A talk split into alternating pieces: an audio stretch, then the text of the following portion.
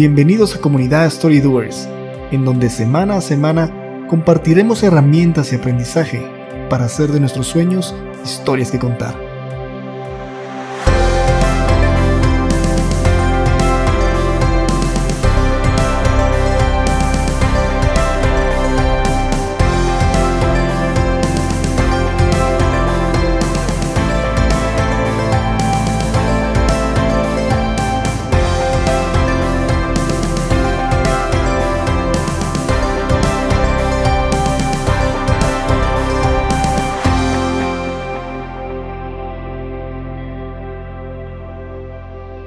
Amigos, bienvenidos a Comunidad Story Doers, el podcast donde juntos aprenderemos a hacer de nuestros sueños historias que contar. Les saluda nuevamente Salva. ¿Qué tal? Les saluda Jaime.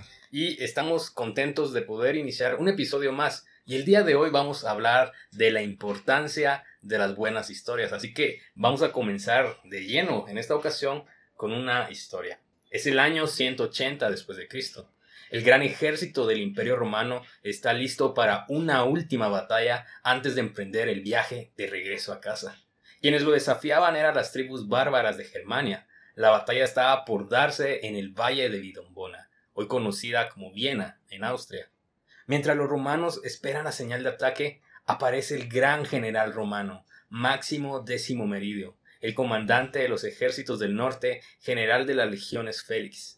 Antes de dar la señal de ataque, Máximo da un pequeño discurso donde menciona una frase que ha sido muy importante para mí por la profundidad de la misma. Y esta frase es, lo que hagamos en la vida tendrá su eco en la eternidad. Esta historia es de ficción. Es de una película del año 2001 llamada Gladiador. Sin embargo, esta frase, lo que hagamos en la vida tendrá su eco en la eternidad, es real.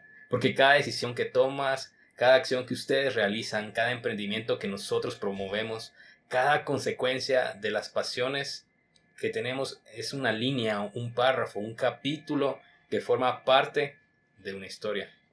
Cada vez que ustedes escuchan esa canción que te lleva a recordar 5, 10, 20 años atrás, cada vez que ustedes leen un poema y suspiran, cada vez que vemos una fotografía y nuestra mente regresa a un punto en el pasado, le das valor a una historia, a propias o a de otros, que formó algo permanente en nuestro ser. Así que Jaime, te pregunto, ¿hay algo que te puede llevar hacia el pasado a través de una canción, un poema o algo en especial? Sí, Salva, la primera canción que toqué en guitarra eh, fue Aire de Bohemia Suburbana. Sé que muchos de mis contemporáneos en sus intentos de aprender guitarra también fue una de las canciones con las que comenzaron. También una canción que me trae recuerdos es Bienvenido de Iván Noble. Cada vez que la escucho me vienen lágrimas a los ojos, ya que me recuerda el día en que Javier, mi hijo, nació. Y bueno amigos, ¿por qué hoy estamos hablando de historias? De historias. Porque como dijo Jonathan Gottschalk, las historias es el pegamento que une al mundo de generación a generación. Las historias forman parte vital del desarrollo de la cultura y de la superación de la humanidad. Cuando el ser humano desarrolló el lenguaje, las historias y los conocimientos vitales de cada tribu y pueblo fueron transmitidos por un gurú, por los ancianos, por los contadores de historias. Y con cada leyenda, con cada mito, con cada consejo o proverbio, fueron desarrollando la sabiduría de los pueblos antiguos que hoy conocemos. Y salva precisamente el significado de nuestro logo. Si lo han notado, es la llama de una fogata. Representa esa actividad que se practica y se ha practicado desde muchos años atrás el compartir historias, cuentos, canciones, poemas alrededor de una hoguera. Qué bonito saber que siempre ha sido una costumbre y una necesidad a la vez el trasladar información y experiencias a través de historias. Y sin perder la esencia, se ha adaptado de generación a generación. Hoy vivimos el más claro ejemplo de utilizar eficientemente las herramientas que la tecnología nos proporciona a través de este podcast. Así es. Varios siglos después de la aparición del lenguaje vino la aparición del papel, los manuscritos y los códices se pasó a documentar las historias de manera permanente y apoyaron la tradición oral, aunque de modo lento, pero aseguraron que la sabiduría y los valores fueron guardados de manera concreta. Hasta hace unos cinco o seis siglos, con la invención de la imprenta por Juan Gutenberg, aparecen los grandes protectores de la historia y del conocimiento de la humanidad. Ustedes los conocen como, como los libros. Los siglos pasaron, y a eso del siglo XIX y XX aparecen los medios de comunicación masiva, con los periódicos, la radio y la televisión, haciendo cada vez más accesibles las noticias, las historias, la sabiduría, la ficción y los aportes de la humanidad entre distintas culturas. Cada vez más la transmisión de conocimiento iba conectando al mundo. Los abuelos recordarán, por ejemplo, las radionovelas y cómo fueron tan populares en su época. Series de televisión que han pasado de generación a generación, como las clásicas mexicanas de Chespirito. Tiras cómicas que llevan un siglo publicándose, porque nos ayudan a todos a conectarnos. Todas estas experiencias nos llevan a hacer funcionar el cerebro hacia un recuerdo, hacia un sentimiento, hacia un sueño podría ser, o a un reto. Siglo XXI, hoy día, la historia que nos toca vivir y con el desarrollo de Internet nos hemos vuelto cada vez más conectados con la explosión de las redes sociales. Ya se dieron cuenta que con cada like que dan, con cada retweet, con cada publicación que comparten, están dando viralidad. Están exponiendo al mundo, al mundo lo que les interesa, lo que les anima, lo que les importa. Están aportando al mundo nuevas historias por contar. ¿Cómo ustedes se enteran de los eventos importantes a través del mundo? Definitivamente hoy en día una de las fuentes más usadas son las redes sociales. En cuestión de segundos tenemos información desde el otro lado del mundo y en diferentes formatos. La libertad de expresión y de escribir y compartir sin la necesidad de ser un escritor o periodista profesional para hacerlo. Entonces yo llevo a la conclusión que sin importar la forma de transmisión, el mundo sigue construyéndose a través de historias. Y nosotros mismos también somos una colección de historias. Porque como mencionaba al principio de este podcast, las historias son el pegamento que une a las culturas, el pegamento que une a las generaciones de la humanidad. Los seres humanos tenemos necesidad de alimentarnos de buenas historias. ¿Por qué? Porque las historias marcan, las historias retan. Las buenas historias son como puntos de inflexión, te mueven el piso y te llevan a querer imitarlas. Las buenas historias nos inspiran, por tanto, no nos dejan igual. ¿De qué manera es más fácil recordar? Creo yo que si no es algo totalmente científico, el mejor método es a través de una historia. ¿Dónde estaban ustedes, por ejemplo, el 11 de septiembre del 2001, en uno de los eventos más tristes, pero que significaron un recuerdo de la historia actual para toda la humanidad? Si le van a preguntar a sus padres o a sus abuelos, por ejemplo, ¿dónde se encontraban ellos el 20 de julio de 1969? el día en que el hombre llegó a la luna. Mi papá tenía en ese entonces siete años, pero lo recuerda como si fuera el día de ayer y cómo su vecindario se fue a la casa donde estaba la televisión de la colonia del barrio y juntos vieron el, el aterrizaje del hombre en la luna. O por ejemplo, si usted es guatemalteco y conoce nuestra historia del fútbol, quizás va a recordar el 5 de febrero de 1998, el día en que Brasil empató con Guatemala, el día del famoso 1 a 1 de Juan Carlos Plata. Seguramente lo, lo podrá recordar. O bien, el 4 de agosto del 2012, el día en que Guatemala ganó su primer medalla olímpica gracias a Eric Barrondo. En fin, son sucesos grandes, pero que seguramente los llevarán al punto en donde usted se encontraba en ese momento. Las historias, como, como decimos entonces, es el pegamento que une sociedades, culturas y valores. Necesitamos alimentarnos de buenas historias. Pero bien, una cosa son los eventos masivos, pero otra cosa son nuestras propias historias. ¿Recuerdan ustedes algún aprendizaje, algún valor que marcó su vida? Si la respuesta es sí, ¿cómo lo recuerdan? Pues en mi caso, con una historia. Yo quisiera compartir hoy dos anécdotas. Y la primera fue mi primer día de clases de cuarto primaria. Y recuerdo que la, la primera materia de ese día era artes plásticas y la profesora nos puso un dibujo en el pizarrón y nos dijo, bueno, copien este dibujo en su cuaderno y luego vengan conmigo. Y pues yo no soy muy hábil en el, área de las artes gráficas y simplemente no pude imitar el dibujo. Me acerqué al escritorio de, de mi profesora y me dijo, cuando escuchó que yo le dije que no podía, me dijo, no querer es no poder. Y es ahí donde esa frase se me quedó técnicamente para siempre. Cuando yo digo no quiero es no puedo.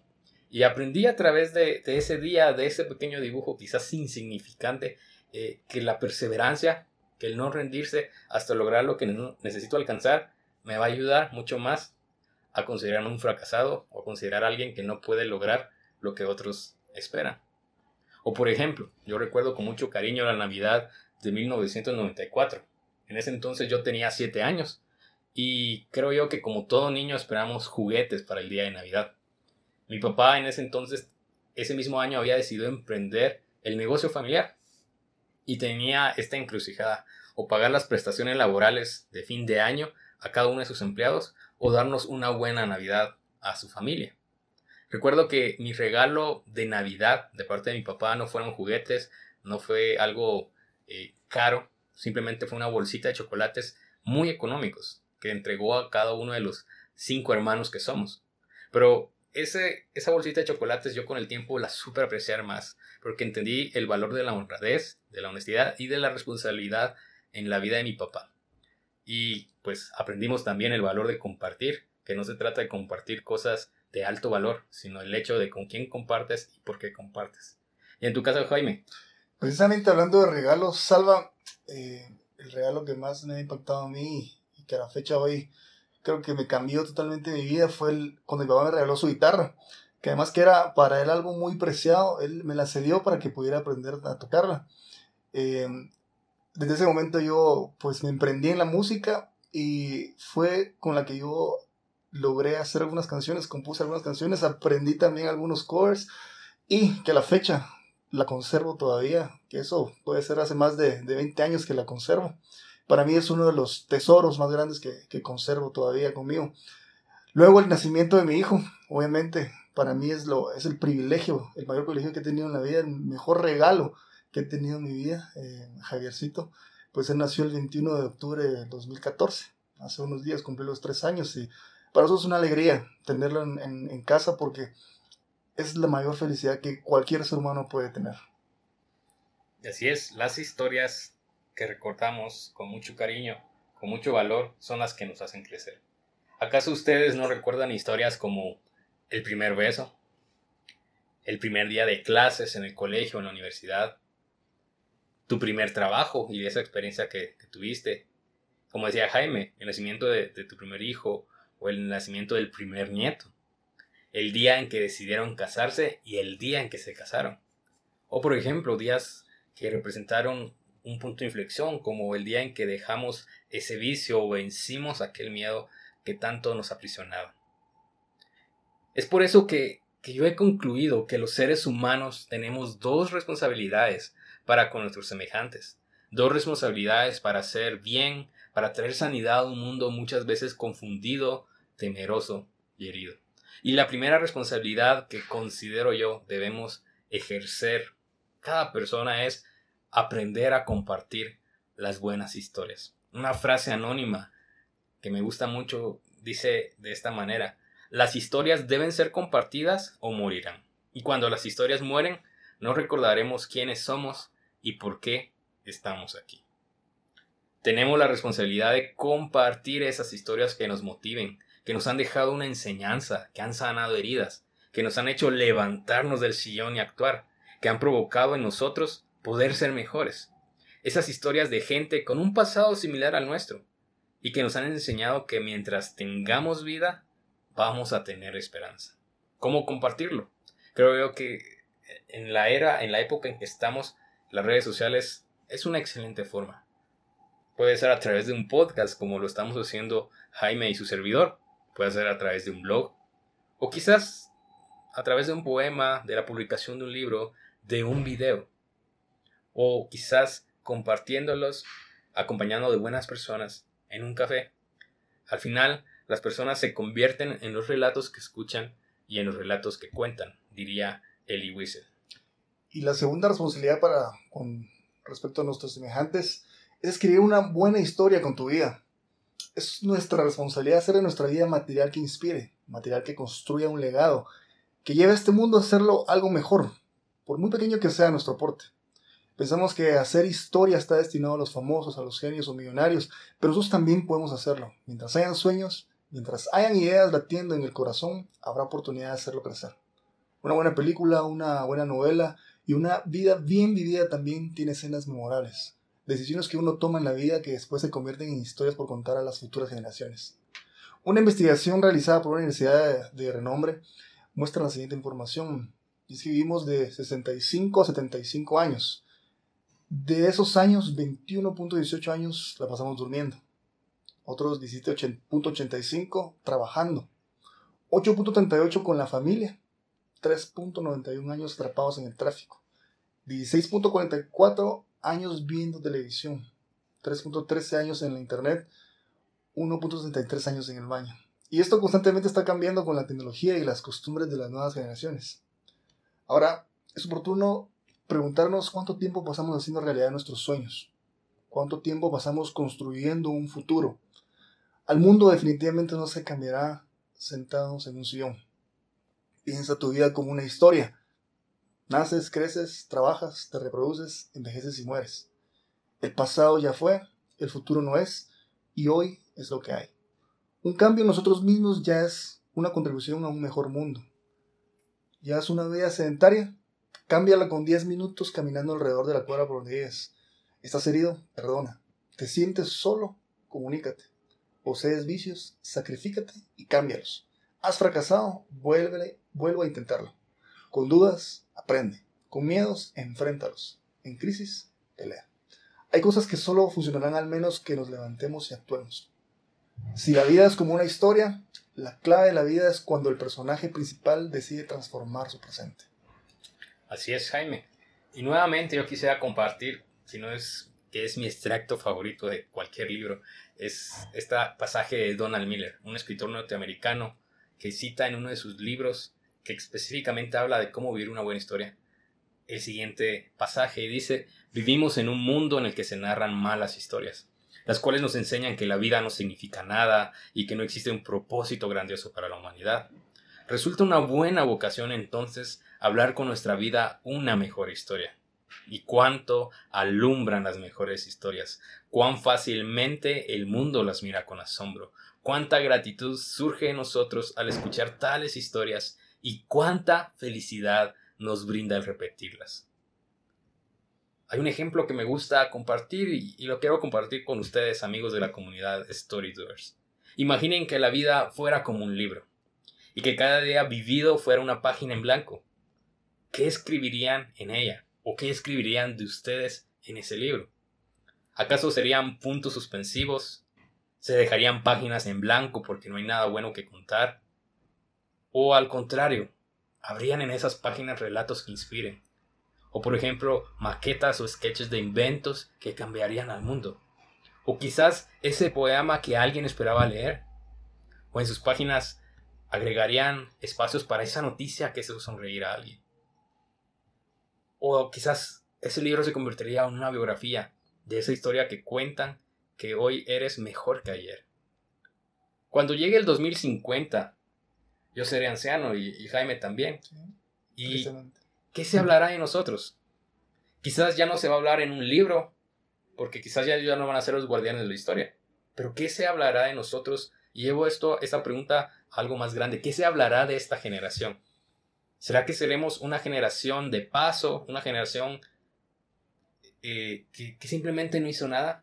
¿O vamos a ser una generación que con cada historia pequeña o grande que vivió, dejó este mundo mejor de como lo encontró? Estoy seguro que este es nuestro tiempo y es nuestro turno de escribir la historia. Y estoy seguro que si somos story doers, lo vamos a hacer muy bien. Nuevamente muchas gracias por escucharnos, amigos, pero antes que te vayas, queremos invitarte a que nos sigas en las redes sociales. En Facebook podrás encontrarnos como Comunidad Story Doers, en Twitter e Instagram como C Story Doers y nuestra página web comunidadstorydoers.com. Y no olvides de suscribirte a través de iTunes y SoundCloud para recibir el episodio siguiente automáticamente en tu dispositivo favorito. Hasta la próxima.